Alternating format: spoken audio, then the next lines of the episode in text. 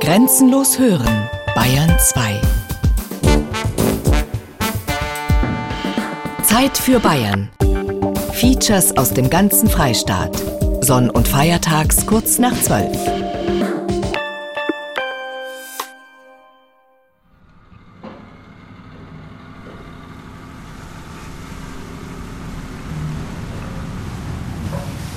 Bertha ist 33 Meter lang und 6 Meter breit. Treu tut sie ihren Dienst in der Flotte der Chiemsee-Schifffahrt.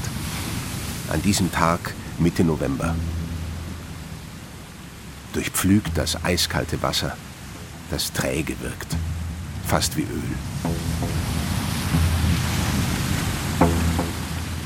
Vor ihr die Weite des Chiemsees, das bayerische Meer.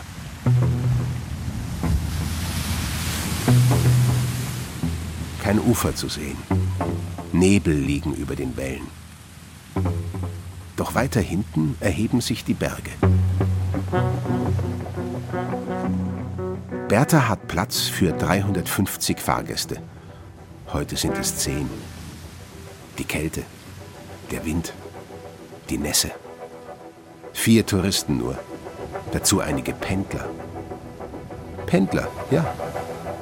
Schlossführerinnen, die Kastellanin, ein Praktikant, der Wirt. Ich bin früher nach München mal gependelt, dann fährst du halt auf der A8 in der Früh und stehst äh, dann am Ring im Stau. Und so steigst du aufs Boot und fährst über den spiegelglatten See und Zone geht gerade auf. Und die Fischer sind beim Fischen und äh, du fährst an der Kreuzkuppe an der Herreninsel vorbei. Also das ist schon ein Unterschied.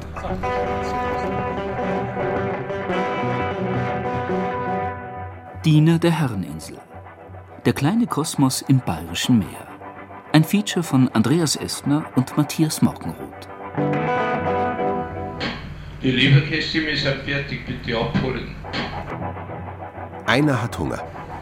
Auf der Fahrt zu Bayerns größter Insel mit der kleinsten Inselgemeinschaft des Freistaats, Herrenchiemsee. Einer, immerhin. Will man da dazu?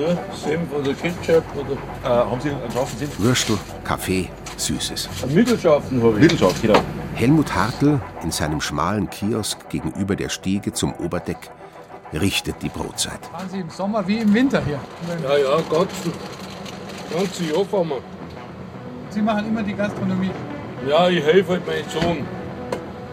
Mein Sohn hat da die drei Schiffe. Freilich mache ich das gern, sonst darf das nicht. Ich mache es ja für Nulltarif. Ich muss es gern machen. Wer lebt von der Herreninsel mit ihrer jahrtausendealten Geschichte? Wer lebt für die Herreninsel? Wer dient heute dem Traum Ludwigs II. und seinem weltberühmten Spiegelsaal? Das wollen wir erkunden. Wer putzt die filigranen Originallüster, wenn keiner hinschaut? Wer hegt und pflegt die Blumen, die Obstbäume, die Wälder im Winter? Und wer bleibt auf der Insel, wenn alle anderen nicht mal dran denken, dass da im Herbststurm, im Schneematsch, im Nebel ein kleines Paradies liegt? Wer wohnt, wo einst ein König wohnen wollte?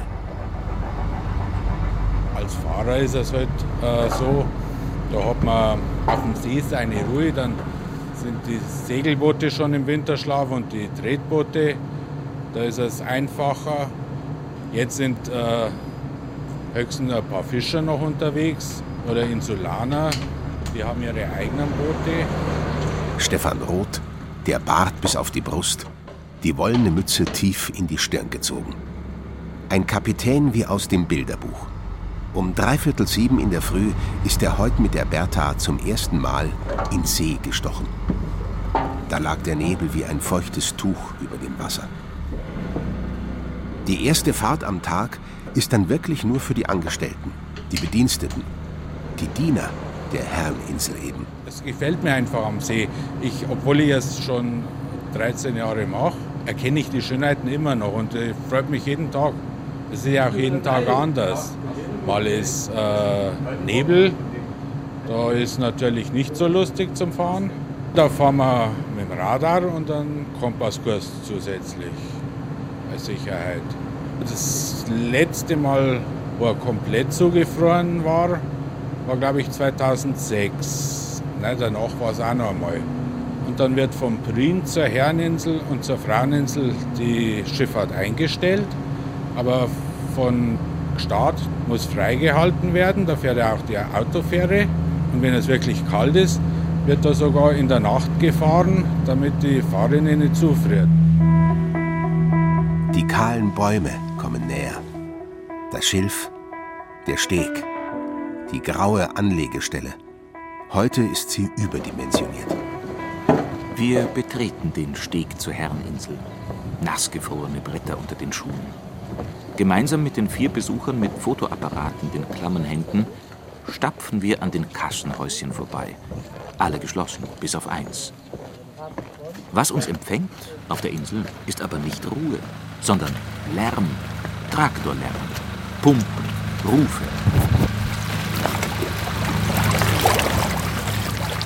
Der Wind jagt Regenfahnen über die kahlen Baumriesen. In den eiskalten Wellen am Schilf steht eine unheimliche Gestalt. Ein Mann mit einer Kugel auf dem Kopf. Ein Taucher muss ins Winterwasser. Die Schlosswirtschaft wird mit einer Wärmepumpe beheizt. 35 Meter weit draußen im See sind die Ansaugstutzen, erklärt ein Mann im Anorak, der den Taucher dirigiert. Da wird das Seewasser angesaugt, wird hier über die Wärmepumpe zum Schlosshotel Schlosswirtschaft hochgepumpt und da wird ihm drei bis vier Grad Temperatur entzogen. Und damit wird das Schlosshotel geheizt und die Tiefkühlräume, die Kühlräume werden gekühlt. Mit Mikro. Der Taucher im Neoprenanzug wartet in den See. Das Gesicht im Taucherhelm krebsrot. Und da geht der Taucher jetzt hin, guckt sich den Korb an, den Ansaugkorb. Dreikantmuscheln, das übliche Problem, Dreck, Zeug, macht sauber. Genau, das ist natürlich den schönsten Tag ausgesucht, bei minus 10 Grad. Der Mann im Anorak stellt sich vor als Installateur der Herreninsel. Name Detlef Nass, zugereister Ludwig-Fan, eigentlich Berliner. Er ist einer von 14 festangestellten Inselhandwerkern. Sein Traumarbeitsplatz, sagt er, obwohl es auch unangenehme Arbeiten gibt. Herbst ist viel Brunnenputzen. Also im Sommer laufen die Brunnen. Ja, und jetzt haben wir vier Wochen die Brunnen geputzt, Dampf gestrahlert. Äh, jetzt sind sie eingepackt, Winterhäuser gebaut. 80, 82 mal 42 Meter. Ja. Und die Figuren müssen natürlich geputzt werden. Und jetzt, wo die, die Plane drüber ist, das, das Gerüst, äh, wird die Latona im Januar beheizt drunter und dann wird der Marmor geschliffen, jedes Jahr. Weil Marmor ist ja ein natürlicher Baustoff, der, wenn er ein halbes Jahr mit Wasser übergossen wird, verkalkt. Ja? Und damit er nächstes Jahr wieder schön glänzt, wird der Marmor jedes Jahr geschliffen und dann mit Mohnöl eingelassen. Mit Hand. Und daher sich der Brunnenbauer so schöne Kurven, Ecken und Ritzen ausgedacht hat, hilft nur mit der Hand, mit einem Holzkleil. Und beim Brunnenputzen sind wir auch zu zehnt. Ja, da ist so hoch Schlamm unten drin in den Brunnen. Der muss natürlich raus. Ja. Die Steine müssen schubkarrenweise rausgefahren werden, die tausend kleine Kinderhände reingeworfen haben. Ja, ja. und da wird es am 1. Mai wieder angehen. Ja. 1. Mai bis 3. Oktober ist die Brunnenzeit. Für die vielen Touristen aus aller Welt, sagt Detlef Nass, muss alles perfekt aussehen. So, als ob König Ludwig nur mal im Urlaub wäre. Wir sehen uns als Diener und Erhalt von Ludwig II, seinem Erbe. Er hat es ja für sich gebaut und nicht für, wie viel sind, haben wir jetzt? Eine halbe Million Besucher im Jahr, ja, die durchs Schloss laufen, die auf den Figuren rumkrabbeln, die durch den Wald streifen. Und damit es alles nur so erhalten bleibt, nach mittlerweile 140 Jahren fast, ja, dafür fühlen wir uns verantwortlich, wenn das alles so läuft.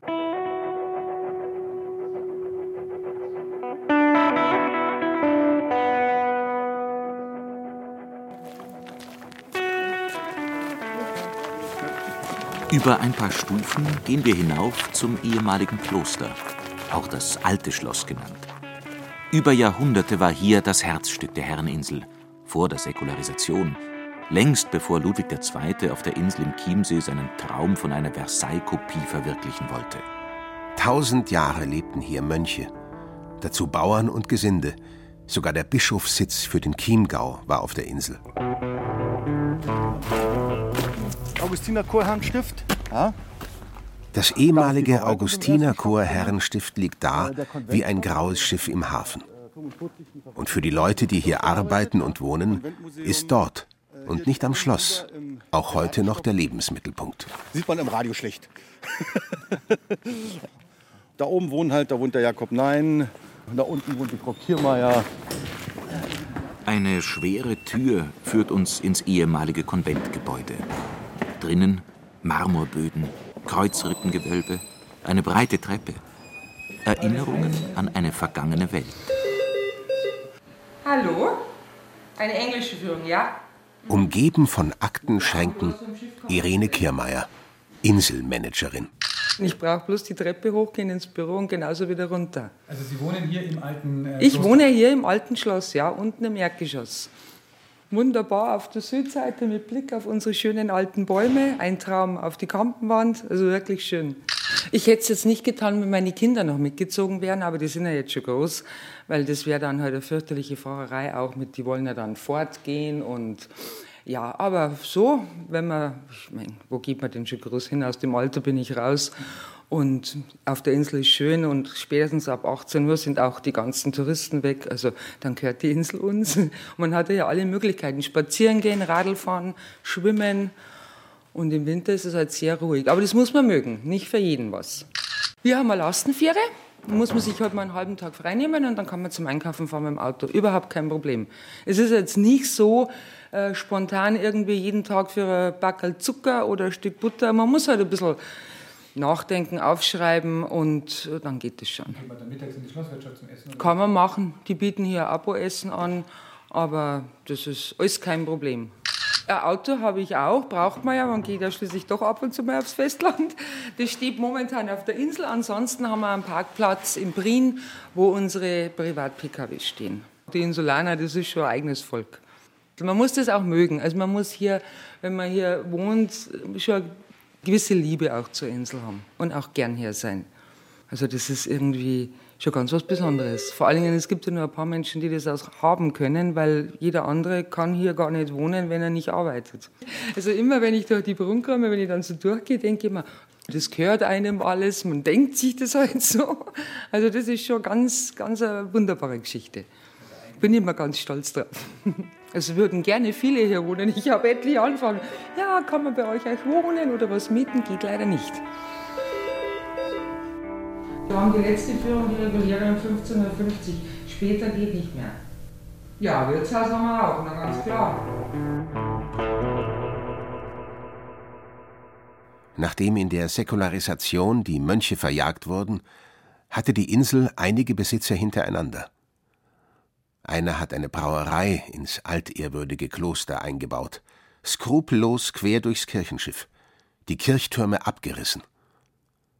Dort hinten, auf der Rückseite des herrschaftlichen Gebäudes, ist alles Stückwerk, die verwundete Kirche nicht betretbar. Wir werden stattdessen ins Kellergewölbe des ehemaligen Klosters geführt. Dampfige Luft schlägt uns entgegen. Es riecht nach Alkohol, nach Schnaps. Hier wird gebrannt. Sicherheitsbereich. Servus, der Sigi auch da? Ich möchte mal reinschnuppern in deinen Brand. Dann übergebe ich euch mal an Sigi, den Brennmeister. Dunkles Gewölbe. Eine Destille wie in der Alchemistenwerkstatt. Sie wird mit Feuer geheizt, sagt Sigi Angerer. Von königlichen Wäldern. Und oben perlt der Brand in eine gläserne Blase. Dass es hier unten eine eigene Brennerei gibt. Wissen die mehr oder weniger. Und die habe ich vor 24 Jahren ja, gefunden praktisch. Da war es eine Rumpelkammer. Und da war damals der Herr Sust noch da. Und dann habe ich gesagt gehabt, oder gefragt gehabt, ob man die zum Leben erwecken kann. Und dann sagt er, ja, probieren Sie es halt, schauen wir halt einmal. Und das hat mittlerweile ja so eingeschlagen. Jetzt machen wir 300 Liter im Jahr. Der TÜV ist da und der hat gesagt, gehabt, die ist mindestens 70 Jahre ist die schon die Blasen. Wahrscheinlich noch älter, uralt. Weil die meisten haben jetzt entweder Gasheizung oder Ölheizung und dann mit Verstärker arbeiten. Und wir dann ja noch zweimal brennen, also zuerst ein Raubrand und dann ein Feinbrand. Da wird der Schnaps noch ganz aussortiert. Und das erste Mal ist ja da im, im Brennbuch, das erste Mal haben wir haben drin 1940. Und dann ist bis 45 ist Ende. Da weiß ich nicht, da haben sie da schwarz brennt oder haben sie gar nicht brennt unter dem Krieg. Und dann ist 46 ist wieder das erste Mal gebrannt worden, offiziell. Äh, ich mache alles, was auf der Insel wächst.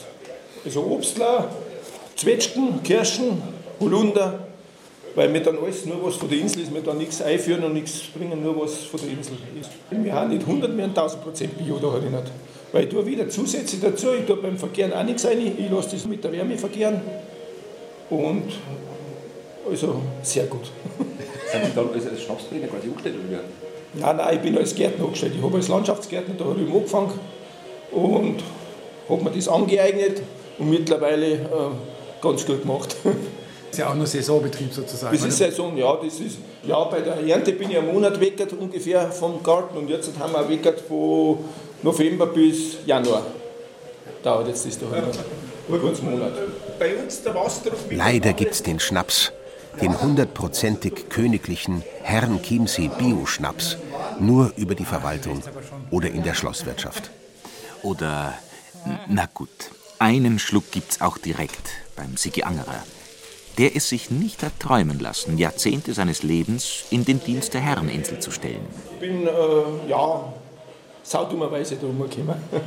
Ich habe zuerst bei den Grammaglett in Aschau gearbeitet, bei der Schlossbrauerei in Aschau gearbeitet. Und dann wird der noch aufgehört hat, dann habe ich durch Zufall da angefangen. Und dann habe ich gedacht, ja gut, da arbeitest du ein paar Jahre, dann ist jetzt zusammengekommen auf der Insel. Jetzt wird es aber mehr mit der Arbeit. Pflanzung und ja, wir machen eigentlich alles, Wegebau. Im Sommer, wenn es ganz krass hergeht, dann tun wir für die, für die, die Pferde Ernte machen. Alles. Also wir sind überall einsetzbar. Und Inselleben ist ja sowieso, wenn es da im Arbeits ist, sowieso anders wie draußen in der freien Wirtschaft. Weil da musst du gut verstehen. Sonst laufst du daneben oder laufst auf, weil die lassen dich gleich fallen auch.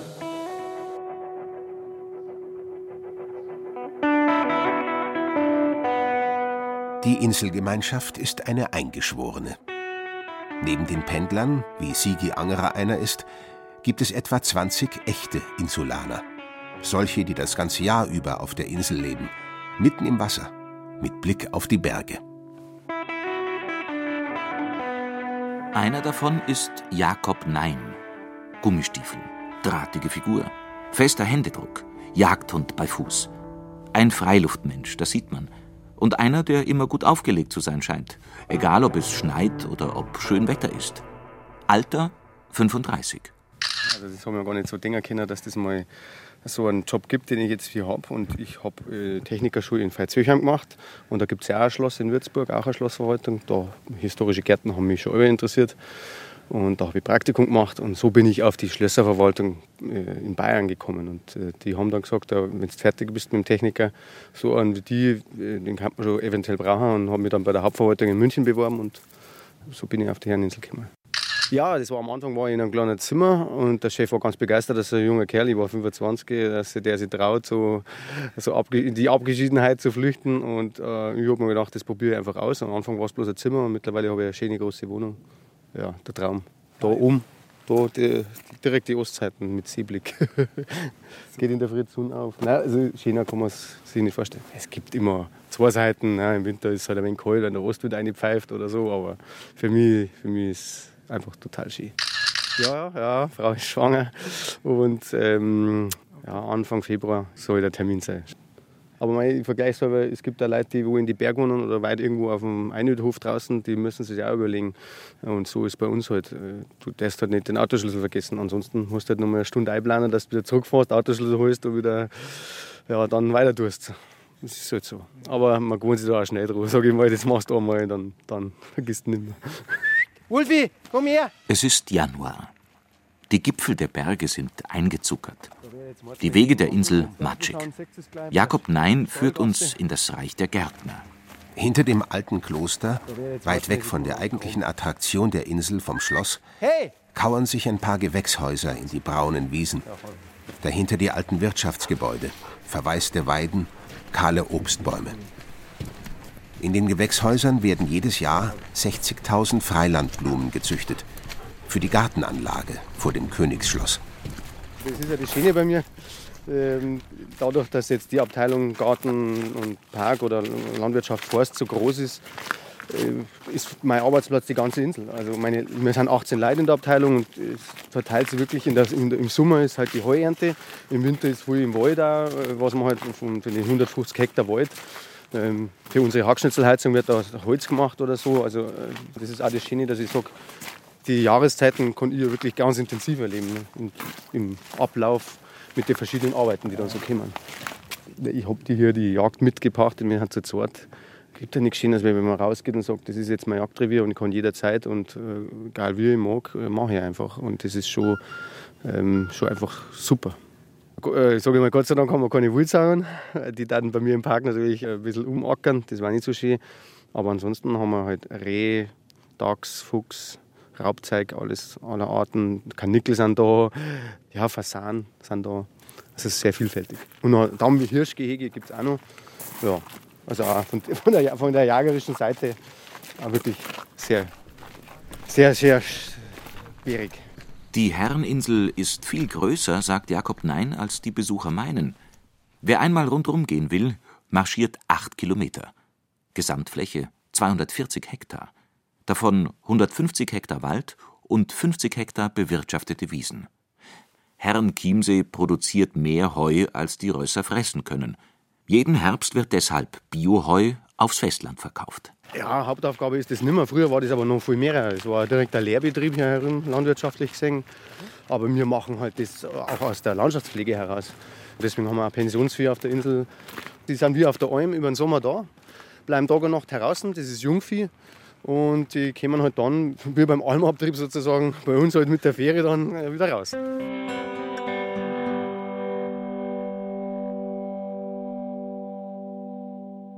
Heute weht der Wind kalt über die Januarwiesen. Der Winterhimmel ist weit, Wolken treiben. Man könnte an der Nordsee sein. Von Besuchern keine Spur. Die verirren sich selbst in der Hochsaison kaum dorthin, wo wir jetzt stehen. Die bleiben auf dem Hauptweg, der direkten Verbindung zwischen Anlegestelle und Schloss. Wir sehen jetzt an einem schönen Punkt, wo man super Aussicht hat und auch ein bisschen Überblick. Also da linker Hand ist die Gärtnerei, sieht man, die Gewächshäuser. Und ja, jetzt werkelt natürlich da hinten der Rudi dort die Gruben ausladen. Da hinten wird Brennholz gemacht, wo die Kreisnig läuft. Und hinter uns sieht man die landwirtschaftliche Remise, wo wir halt unsere landwirtschaftlichen Geräte haben. Und hinterhalb das große Gebäude, das dominierende hier eigentlich, das ist der Roststall. Und da können wir mal hinschauen. Die sind ja bis zu 40 Kutschpferde, die da sind. Da sind Junge dabei, sind Alte dabei, welche, die noch eingefahren werden. Das ist eine ganz eigene Abteilung. Der Herr Meidert macht das und das ist natürlich auch perfekt hier auf der Insel mit dem Kutschbetrieb. Und dann macht er auch noch Kutschfahrkurse und so, wo dann Leute ähm, Kutsche fahren, ähm, Führerschein machen können auf der Herreninsel. Ja, also ganz eine eigene Welt nochmal. Jetzt kommt der Postler. Servus Thomas. Das Leben hat seinen eigenen Rhythmus auf Herrn Chiemsee, sagt Jakob Nein. Es läuft auch im Takt der Schiffe. Ja, früher ist ich mit dem Radl weggekommen, aber mittlerweile ähm, haben wir das jetzt so geregelt. Unter der Woche fahre ich unsere Lastenfähre. Und da kann man mit dem Lastwagen oder mit dem Auto eben auch drauf fahren. Und jetzt kann er Gott sei Dank, weil das mit den Backerl ist schon mehr geworden, braucht das nicht mehr mit dem Radl über die Insel radeln, sondern kann er Gott sei Dank mit dem Auto fahren. Und bei der Fraueninsel macht das genauso. Zuerst macht er die Fraueninsel mit dem Auto, auch mit der Fähre fahre da in der Früh, weil da der am Nachmittag soll da kein Verkehr mehr sein, weil da einfach zu wenig Platz ist für Autos und so weiter. Und dann, jetzt ist, ja, auf Mittag kommt er dann zu uns, fährt bei uns die Runden, altes Schloss, neues Schloss, hinten wohnen ja auch Leute am neuen Schloss und ja, verteilt seine Briefe und Backen und fährt wieder.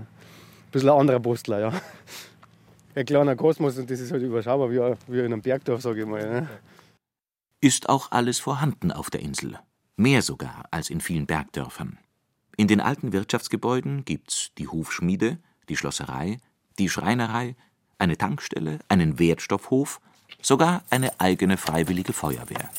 Die ist ja wieder gegründet worden, die Feuerwehr. Löschgruppe Herrn Chiemsee. Wir, sind, wir gehören zur Feuerwehr Brien, weil Brien den Brandschutz für die Herreninsel hat. Und ja, es ist halt manchmal ein bisschen schwierig, in der richtigen Zeit, in der Schnelle der Zeit auf die Insel zu kommen. Gerade wenn Eis ist oder, oder sonst irgendwelche Widrigkeiten, Nebel oder so. Die haben zwar ein Schnellboot, kommen rüber, haben herum einen LKW stehen, in den sie dann einsteigen und dann zum, zu dem Ort des Geschehens fahren, aber ja, wir sind ja doch ein wenig schneller. Und jetzt haben wir äh, tagsüber sind richtig viele Leute da, teilweise Leute, die schon lange bei der Feuerwehr sind, das ist super. Und nachts haben wir halt äh, äh paar Insulaner, äh, unter anderem mich, da rekrutiert. Und äh, wir fahren halt teilweise dann bloß zu dritt hier, aber es ist ja auch schon mal was, wenn wir schon da sind und schauen, was los ist. Oft ist das halt äh, einfach ein technisches Problem, weil wir ja ganz viele so Brandmeldeanlagen haben im Schloss und so weiter, die dann bei, bei der Menge der, der Melder kann es halt leicht sein, dass einmal einer spinnt. Und dann ist es immer schon gut, wenn wir da schon sagen, nein, es ist äh, nicht das, was, was gemeint worden ist, sondern es ist einfach keine, keine Gefahr. Und dann können die anderen schon teilweise gleich wieder zurückfahren und müssen nicht mit der Fähre herfahren. Wer auf der Insel lebt, der fühlt sich zuständig, der kümmert sich. Egal ob Gärtner, Forstwirt oder Handwerker. Ein jeder dient hier der kleinen Welt, dem großen Ganzen, dem perfekten Traum von König Ludwig II. Klingt nach Märchen. Klingt, als würde die Märchenwelt des Märchenkönigs bis heute hier und da weiter existieren. 1873 hat dieser Traum auf der Insel begonnen. Ein Abbild von Versailles, dem Prunkschloss des Sonnenkönigs, sollte es werden. Fünf Jahre später, 1878, rückten die Bauleute an. Die besten Kunsthandwerker seiner Zeit schufen sieben Jahre lang eine Traumkulisse für den bayerischen König, der nach der Gründung des Deutschen Reichs faktisch seine politische Bedeutung verloren hatte und seine ganze Energie in seine Bauprojekte steckte. Das Schloss Herrenchiemsee wurde nie fertig. Der mysteriöse Tod des Königs setzte dem Bau ein Ende. Doch der Traum des Königs befeuert heute den Motor des Tourismus im Chiemgau. Ja, inzwischen äh, dient das Schloss wahrscheinlich nur noch dem Tourismus und der Kultur. Es finden ja auch Festspiele statt, es wird also auch äh, kulturell genutzt. Es ist ja auch ein Traumambiente, wenn man im Spiegelsaal sitzt und eh noch von Gutenberg erleben darf. Christina Pfaffinger ist Geschäftsführerin des Chiemsee Alpenlandtourismus. Sie soll uns sagen, welchen Dienst das Schloss selbst dem Tourismus heute erweist. Es ist natürlich das touristische Highlight in der gesamten Region, also nicht nur für die Chiemsee-Region, sondern in der gesamten Urlaubsregion ist das Schloss in dem See das Alleinstellungsmerkmal und dient natürlich dem Tourismus. Wir haben Gästeumfragen und fragen natürlich einmal, warum seid ihr da, warum macht ihr bei uns Urlaub? Und wir haben ungefähr 75 Prozent aller unserer Übernachtungsgäste planen, in ihrem Urlaub das Schloss zu besichtigen. Also für die Mehrzahl aller Gäste ist das ganz oben auf der Wunschliste, dass sie auch das Schloss besichtigen. Und wir haben natürlich auch Zahlen, dass es Gäste gibt, die nur deshalb kommen, um das Schloss zu besichtigen. Das sind 100.000 Übernachtungsgäste im Jahr, die sagen, wir wollen das Schloss sehen, jetzt machen wir da Urlaub.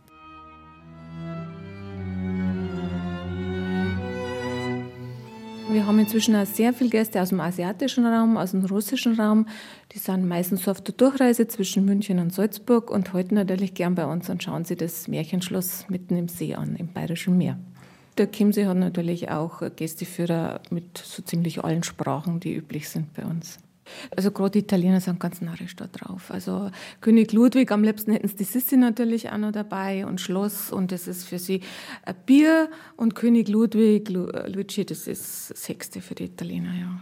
Und für, für die Norddeutschen ist es auch ein Thema, aber wir merken, dass gerade die, auch wer auch ganz äh, danach fragt, das sind die Ungarn, die sind also auch ganz äh, auf dieses ganze Royale ganz gut zum Sprechen.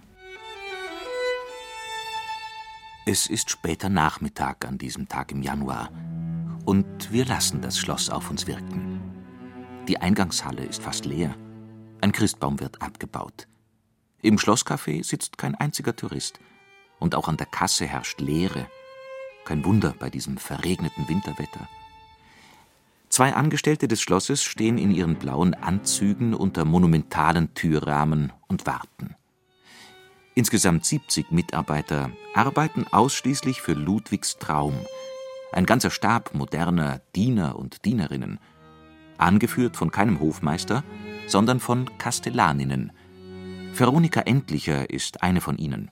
Jung, schlank, Pagenkopf, Funktionsjacke. Gesamtschlüssel in der Tasche. Wieso ich Kastellanin geworden bin? Ich habe schon als Studentin hier gearbeitet, also ich bin dem Schloss schon sehr lange treu. Ähm, ich habe ähm, Geschichte und Politik studiert und bin einfach schon aufgrund des Studiums interessiert an dem Ganzen. Und ähm, habe dann nach dem Studium hier angefangen, eigentlich nur übergangsweise. Als Schlossführerin. Als Schlossführerin und bin dem Schloss dann erhalten geblieben. Wir sind vier Kastellaninnen. Also das ist eigentlich ein Betrieb, der von Frauen geleitet wird.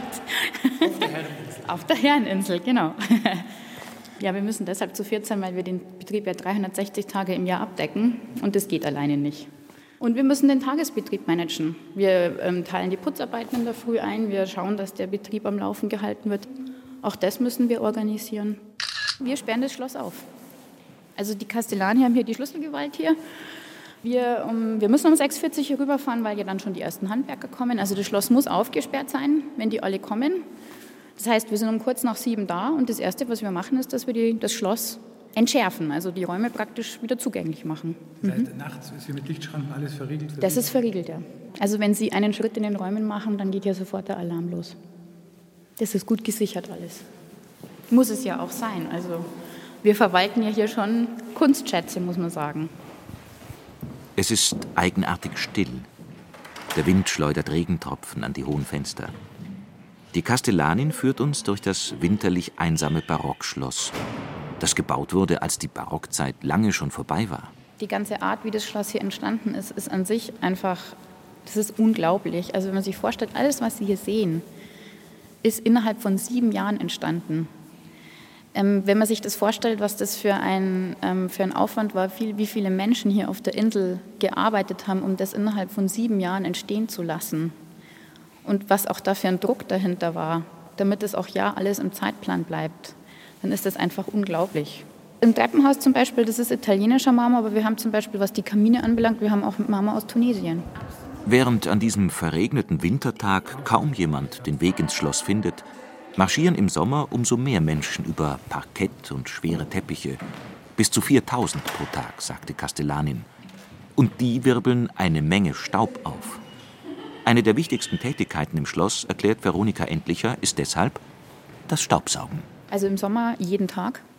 Und das ist immer in der Früh. Das machen die Schlossführer. Das müssen wir alles selber machen. Die Sachen hier sind einfach, auch wenn sie hier nur Staub saugen, die Sachen sind einfach zu sensibel. Also wenn ich eine externe Putzfirma anstellen müsste, dann müsste ich ständig dabei sein. Es ist auch bei Handwerkern so, die hier sind, die müssen beaufsichtigt werden. Das ist einfach ein Prunkraum. Ich kann hier nicht jeden einfach unbeaufsichtigt arbeiten lassen. Und ähm, sie müssen einfach eingewiesen werden, wie sie hier putzen. Die Schlossführerinnen und Schlossführer saugen nicht nur, sie wedeln auch, besonders jetzt im Winter denn der Staub schwebt leise und ungesehen durch die acht Meter hohen Räume bis ganz hinauf, auf die alten glänzenden Lüster. Hohe Leitern können nur jetzt im Winter aufgestellt werden. Also den Lüster hier zum Beispiel, den haben wir jetzt ähm, vor ein paar Tagen erst fertig geputzt und ähm, da sieht man halt, da gibt es eine Grenze bei dem Lüster. Unten kommt man hin und oben halt nicht. Das ist ja ganz sensibles Material, was wir hier bearbeiten und auch putzen.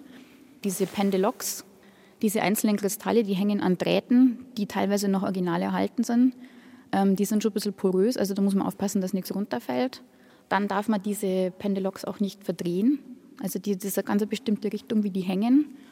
Und man muss schauen, dass man nicht zu feucht putzt. Also das Metall zum Beispiel darf nicht feucht geputzt werden. Höhepunkt jeder Schlossführung auf Herrenchiemsee ist der Saal, der endlosen Ruhm der Monarchie und endlose Weite vorspiegelt, der Spiegelsaal.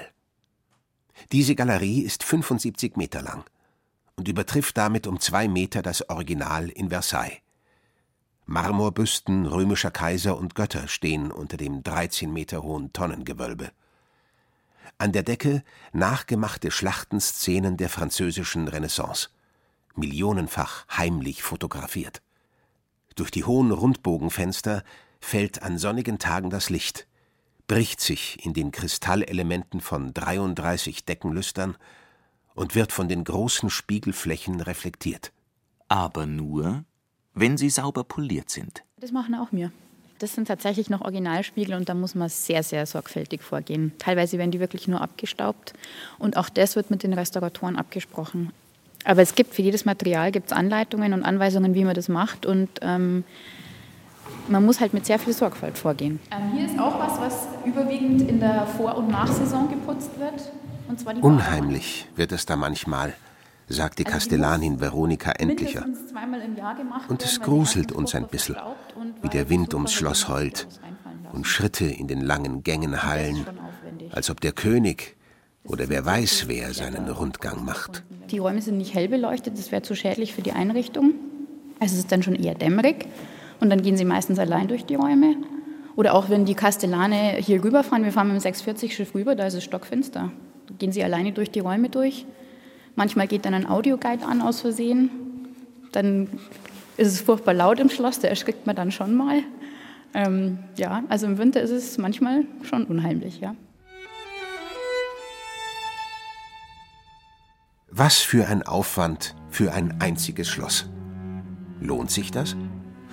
Wir fragen nach beim Eigentümer. Das ist der Freistaat Bayern. Die Bayerische Schlösserverwaltung hat äh, ihren Sitz in Schloss Nymphenburg. Insgesamt betreuen wir über 45 Schlösser und Burgen in Bayern, 27 historische Gartenanlagen. Alles, was einst im Wittelsbacher Besitz war und nicht an den Wittelsbacher Ausgleichsfonds gegangen ist, das äh, wird von der Bayerischen Schlösserverwaltung betreut. Thomas Reiner ist Pressesprecher der Bayerischen Schlösser- und Seenverwaltung. Er soll uns sagen, ob die Schlösser wie Herren Chiemsee dem Staatssäckel dienen oder ihn sogar belasten. Die bayerischen Schlösser sind Zugpferde für den Tourismus in Bayern und Zugpferde für den Tourismus in Deutschland. Und als solche ist äh, jeder Euro, den wir in die Schlösser investieren, auch äh, sein Geld wert. Die Schlösser sind keine Belastung, sondern eine Bereicherung. Insgesamt die Ausgaben sind 100 Millionen, die Einnahmen sind rund 60 Millionen. Ohne Bauausgaben und Bauinvestitionen arbeitet die Verwaltung nahezu kostendeckend. Also wir haben eine Ausgabenkostendeckungsquote von 96 äh, Prozent. Das ist im internationalen Vergleich äh, ein Spitzenwert.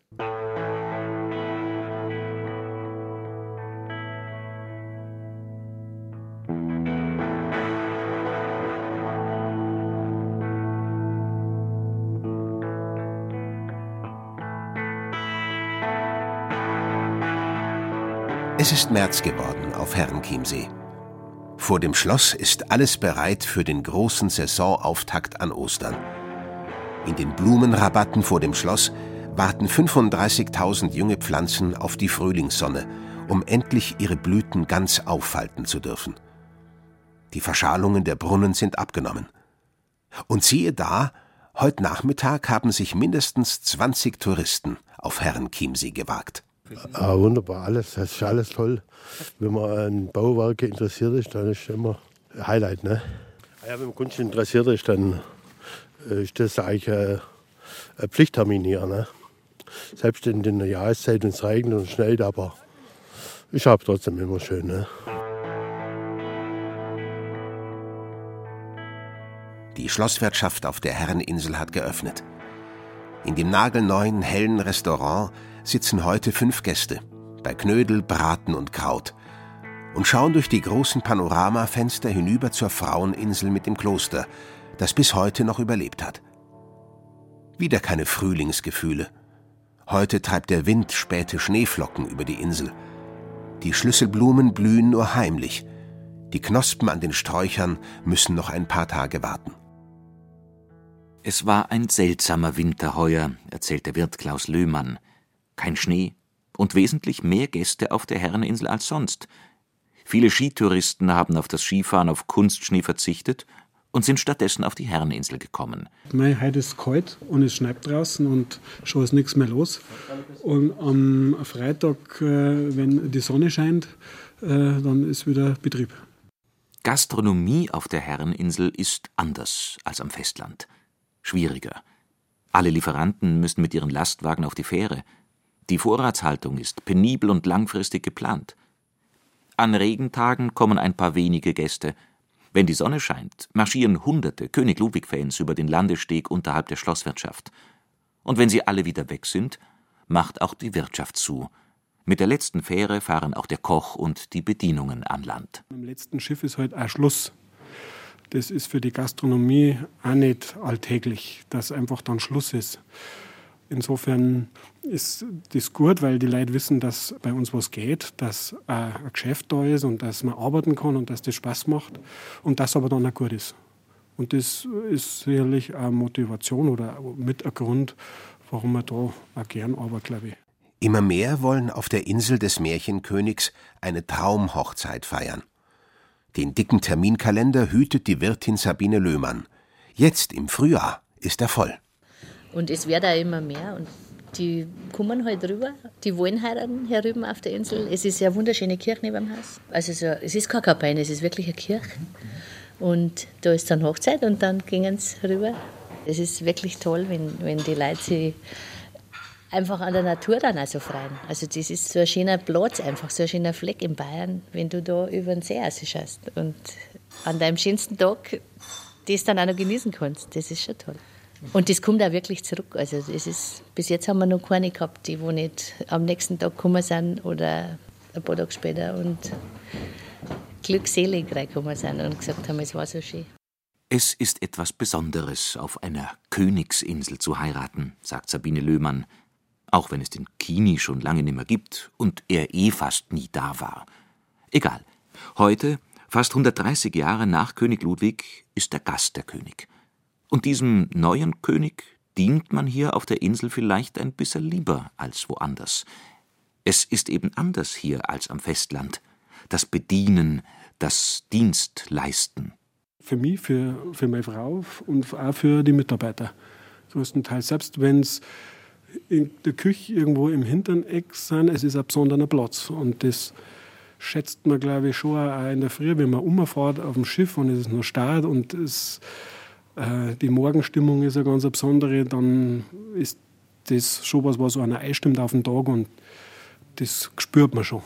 Wir sehen es beide als eine Ehre, wenn du an so einem Platz arbeiten darfst. Es ist wirklich viel Arbeit und es ist kein Tag, wo du im Sommer durchschnaufen kannst, aber es ist, du wirst jeden Tag in der Früh und am Abend belohnt, wenn die, wenn die Massen weg sind. Also die Massen ist ja, also es sind halt einfach viele Gäste da wenn die dann die Insel verlassen und du gehst dann raus und bist allein auf der Welt. Ich meine, nicht umsonst ist da Kloster gegründet worden. Also ich glaube, die haben sich schon auch was denkt dabei, warum wir gerade da und haben das auch festgestellt, dass das ein besonderer Platz ist. Und mir hat mir einer gesagt, der Kraftort im Chiemgau, ich empfinde das auch so. Das ist schon so. Das Kloster ist ja wohl, das haben die Historiker jetzt auch rausgefunden und auch die archäologischen Funde bestätigt, ist vom Eustathius gegründet worden. Das ist ein irisch-schottischer Mönch. Fritz von Daumiller, Vorsitzender des Vereins Freunde von Herrn Chiemsee. Einer, der sich in die Geschichten der Insel hineingegraben hat. Denn der Verein macht sich dafür stark, dass die Insel im Chiemsee nicht nur als Königsinsel gesehen wird. Wenn es nach ihm ginge, würde man auch den halb zerstörten Inseldom, einst Bischofssitz, wieder herrichten. Wir wollen wissen, Wem hat die Insel vor König Ludwig II. alles als Wohnsitz gedient? Immerhin, hier stand eines der ältesten Klöster Bayerns. Nachdem der Eustathius im Jahr 629 gestorben ist, müssen die Klöster vor 629 gegründet worden sein. Die Herreninsel war natürlich schon der, der, Mittelpunkt der Region, noch vor der Fraueninsel. Bei der Fraueninsel weisen wir jetzt ganz eindeutig, die ist im Jahr 782 gegründet worden von Herzog Tassilo III. Die Herreninsel also schon viel früher und äh, die Herreninsel war natürlich der kulturelle Mittelpunkt des äh, Chiemgau-Gebiets. Das ist sicher so. Was man noch gefunden hat, was ganz interessant ist, man hat da bei diesen frühen Gräbern auch Frauenknochen gefunden. Und jetzt gewinnt die Schilderung des Vaters der bayerischen Geschichtsschreibung, des Aventinus, der Johann Georg Thurmeier aus Abensberg, gewinnt jetzt äh, Bedeutung wieder. Man hat nämlich lang geglaubt, das stimmt alles nicht, was der Aventin da sagt. Der hat nämlich da schon gesprochen, dass da der Eustathius ein Herrenkloster und ein Frauenkloster gründen soll. Aber das Frauenkloster ist ja erst sehr viel später auf der Fraueninsel gegründet worden. Aber jetzt weiß man eben, dass auf der Herreninsel auch schon Klosterfrauen waren, Nonnen, dass es also Doppelklöster waren. Das war eine weit verbreitete Erscheinung eigentlich im, im Mittelalter, diese Doppelklöster.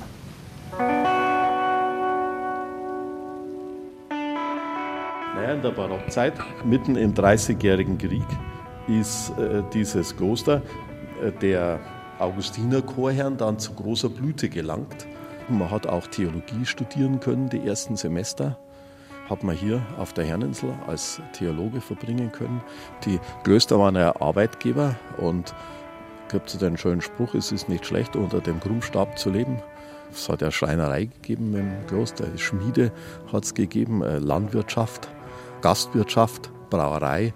Man war für viele Leute Arbeitgeber als Kloster, sowohl auf der Fraueninsel wie auch auf der Herreninsel. Und das ist dann jäh unterbrochen worden mit der Säkularisation. Und man sagt, dass da auch um Chiemsee wirtschaftliche Armut eingetreten ist, weil die Leute nichts mehr äh, zum Arbeiten gehabt haben.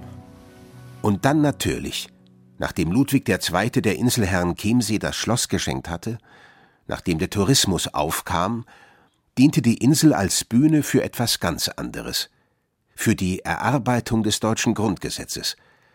Als sich im Herbst 1948 die Verfassungsväter für zwei Wochen hierher zurückzogen, um fernab vom politischen Getriebe die Grundlagen für ein neues Deutschland zu schaffen. In Gesprächen, Spaziergängen und Sitzungen in dem kleinen, ausgetäfelten Raum im ehemaligen Klostergebäude, um ein föderalistisches Deutschland zu schaffen – und eins, das die Menschenwürde in ihrem Grundlagentext gesetzlich garantiert. Damals hätte ihnen Fritz von Daumiller über die Schulter schauen können, als kleiner Bub. Ich habe hier meine ersten sechs Lebensjahre verbracht, von 1943 bis 1949. Mein Großvater mütterlicherseits war Leiter der staatlichen Verwaltung, Herrn Chiemsee, von 1911 bis 1946 und während des Krieges sind meine Eltern, die in München gewohnt haben, sind dann zu den Großeltern auf die Herninsel gezogen. Mein Vater war dann im Krieg und ich bin dann zusammen mit meiner Mutter hier aufgewachsen. Es war ein einziger großer Spielplatz und Abenteuerplatz. Und ich habe hier viele schöne Erinnerungen. Jetzt, wo wir hier sind, im sogenannten Rosenhof, das ist für mich der Inbegriff von Heimat, mitten im alten Schloss. Ja. Also das hier ist die Dienstwohnung meines Großvaters im ersten Stock gewesen und in dem, im ersten Stock, im zweiten Fenster nach der Dachrinne, das war das Kinderzimmer von mir und auch das Kinderzimmer von meiner Mutter, die auf der Herreninsel geboren ist. Besucher gab es damals schon natürlich. Also der Besucherstrom hat eingesetzt, nachdem der König Ludwig II. verstorben war. 1886 und der äh, Prinzregent Luitpold hat die Königsschlösser dann der Allgemeinheit freigegeben und ab da setzt dann der große Besucherstrom ein. Bitte sehr. Ja. Der Mann von der Frau Schiffbanker, das war mein erster Freund hier. Auf der Insel. Das Museum zu all diesen Geschichten betreut Maria Schiffbanker, auch eine alte Insulanerin. Sie dient der Herreninsel schon die Hälfte ihres Lebens. Tür an Tür wohnt sie mit den alten Räumen voller Geschichte. Ihr Arbeitsweg? 70 Meter, ich habe es abgemessen. Es ist schon sehr schön, angenehm natürlich. Gell? Noch einmal also. Eine Inselbewohnerin im Porträt. Ich wohne schon seit 76 hier, seit 79. Ich hab, 76 bin ich auf die Fraueninsel gekommen und 79 habe ich auf die Herreninsel geheiratet. Also es hat schon Eingewöhnungsphasen hat schon arge gegeben bei mir, muss ich schon sagen. Es war schon eine Umstellung, dass man nicht weg können hat und hauptsächlich, wenn jemand krank war, das hat mich sehr, sehr fertig gemacht, dass man gesagt hat, ja, man braucht einen Arzt oder so irgendwas. Aber gut, im Laufe der Jahre ist mir das alles gewohnt worden. Der Treffpunkt ist gar nicht die Wirtschaft, der Treffpunkt war eigentlich meine. Ja, der Treffpunkt war 30 Jahre, ich war eigentlich die Wirtschaft, muss ich sagen, für die Herrlenzler. Aber wir waren schon manchmal 25 Personen auch. Wir haben schon schöne Schlachten gefeiert bei mir im Haus. Also in der Wohnung, muss ich sagen. Man hat gewusst, wenn man was braucht, dann geht man zur Schiffbankerin. Also ich denke mir das ja wirklich oft, wenn wir da so da sind. Und, und ich denke mir das wirklich, wenn die Besucher da sind, die gehen da weg und sagen, ja, schön war es, aber wir können das halt genießen. Und ich genieße das auch noch 30 Jahre noch immer.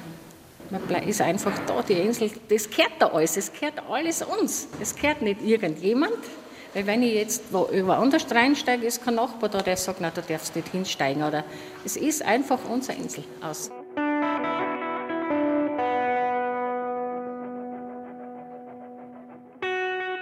Wenn die ganzen Leute das wüssten, wem die Insel eigentlich gehört.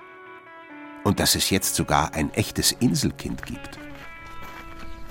Jakob Nein, der Gartentechniker, strahlt übers ganze Gesicht. Er und seine Frau sind gerade zum ersten Mal Eltern geworden. Und die jüngste Inselbewohnerin heißt Sophie, geboren in Prien, zehn Bootsminuten entfernt.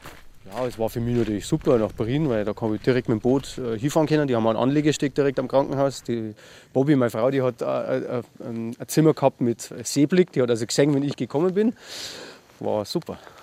Betreuungsprobleme gibt's auf der Insel nicht. Man hält ja zusammen in der kleinsten Dorfgemeinschaft Bayerns. Ja, ne, das ist echt super. Und vor allem die, also die Frau, Frau Sostin, die Karin, die ist jetzt auch in Rente gegangen und ist nur auf der Insel. Die Maria, die geht bald in Rente. Und die hat also solche Aussagen, jetzt weiß ich endlich, was ich in meiner Renten mache. Die sind natürlich super für uns. Da freuen wir uns drüber, ist ja klar. Und ich glaube, die ganze Insel freut sich total, aber besonders die Mamas, die, die jetzt schon älter sind, wie über einen Enkel, so freuen die sich jetzt über diesen Inselenkel sozusagen. Vier Wochen ist Sophie heute alt. Gleich soll die Hebamme auf die Insel kommen. Sie fährt heute zum Beispiel mit, mit der Autofähre rüber und ansonsten hole ich sie mit, mit, meinem Boot halt auch ab. Am Wochenende oder so kommt die mal, am Samstag kommt es auch, je nachdem wie sie Zeit hat. Da hole ich dann ich ab im Boot. Ja, also ein bisschen ein Umstand ist natürlich schon, sie fährt mit dem Auto her, steigt dann um in, die, in mein Boot und dann steigen wir nochmal um ins Auto und fahren rauf. Aber wir haben schon miteinander geredet, mal woanders, das wenn das am Berg um irgendwo ist, dann muss man vielleicht auch mal eine längere Anfahrt in Kauf nehmen oder irgendwo umsteigen. Mal. So ähnlich ist es halt mit der Insel auch. Gott sei Dank ist ja die Bobby, meine Frau, ist ja Gott sei Dank Tierärztin. Also das gibt Sicherheit. Also wenn es ganz, ganz schlimm kommt, dann weiß die Bobby schon, was sie machen muss.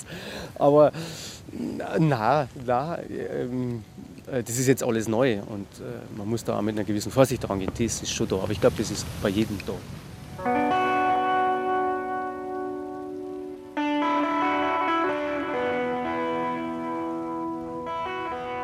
Wenn die Leute wüssten, wer die eigentlichen Herren der Herreninsel sind. Es ist 18.15 Uhr. Bertha, 33 Meter lang und 6 Meter breit, macht ihre letzte Fahrt für heute. Die Dunkelheit liegt schon über dem Wasser. Das Schloss ist zugesperrt, die Schlosswirtschaft auch. Wer nicht hier wohnt, muss aufs Festland. Die Insel verschwimmt in der Dämmerung.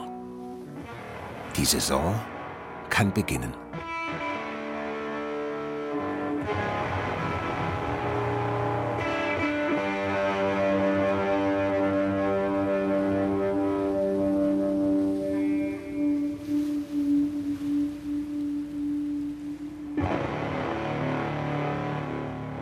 Diener der Herreninsel. Der kleine Kosmos im Bayerischen Meer. In der Reihe Zeit für Bayern hörten Sie ein Feature von Andreas Estner und Matthias Morgenroth. Sprecher Christoph Jablonka und Johannes Hitzelberger. Ton und Technik Roland Böhm. Redaktion Gerald Huber.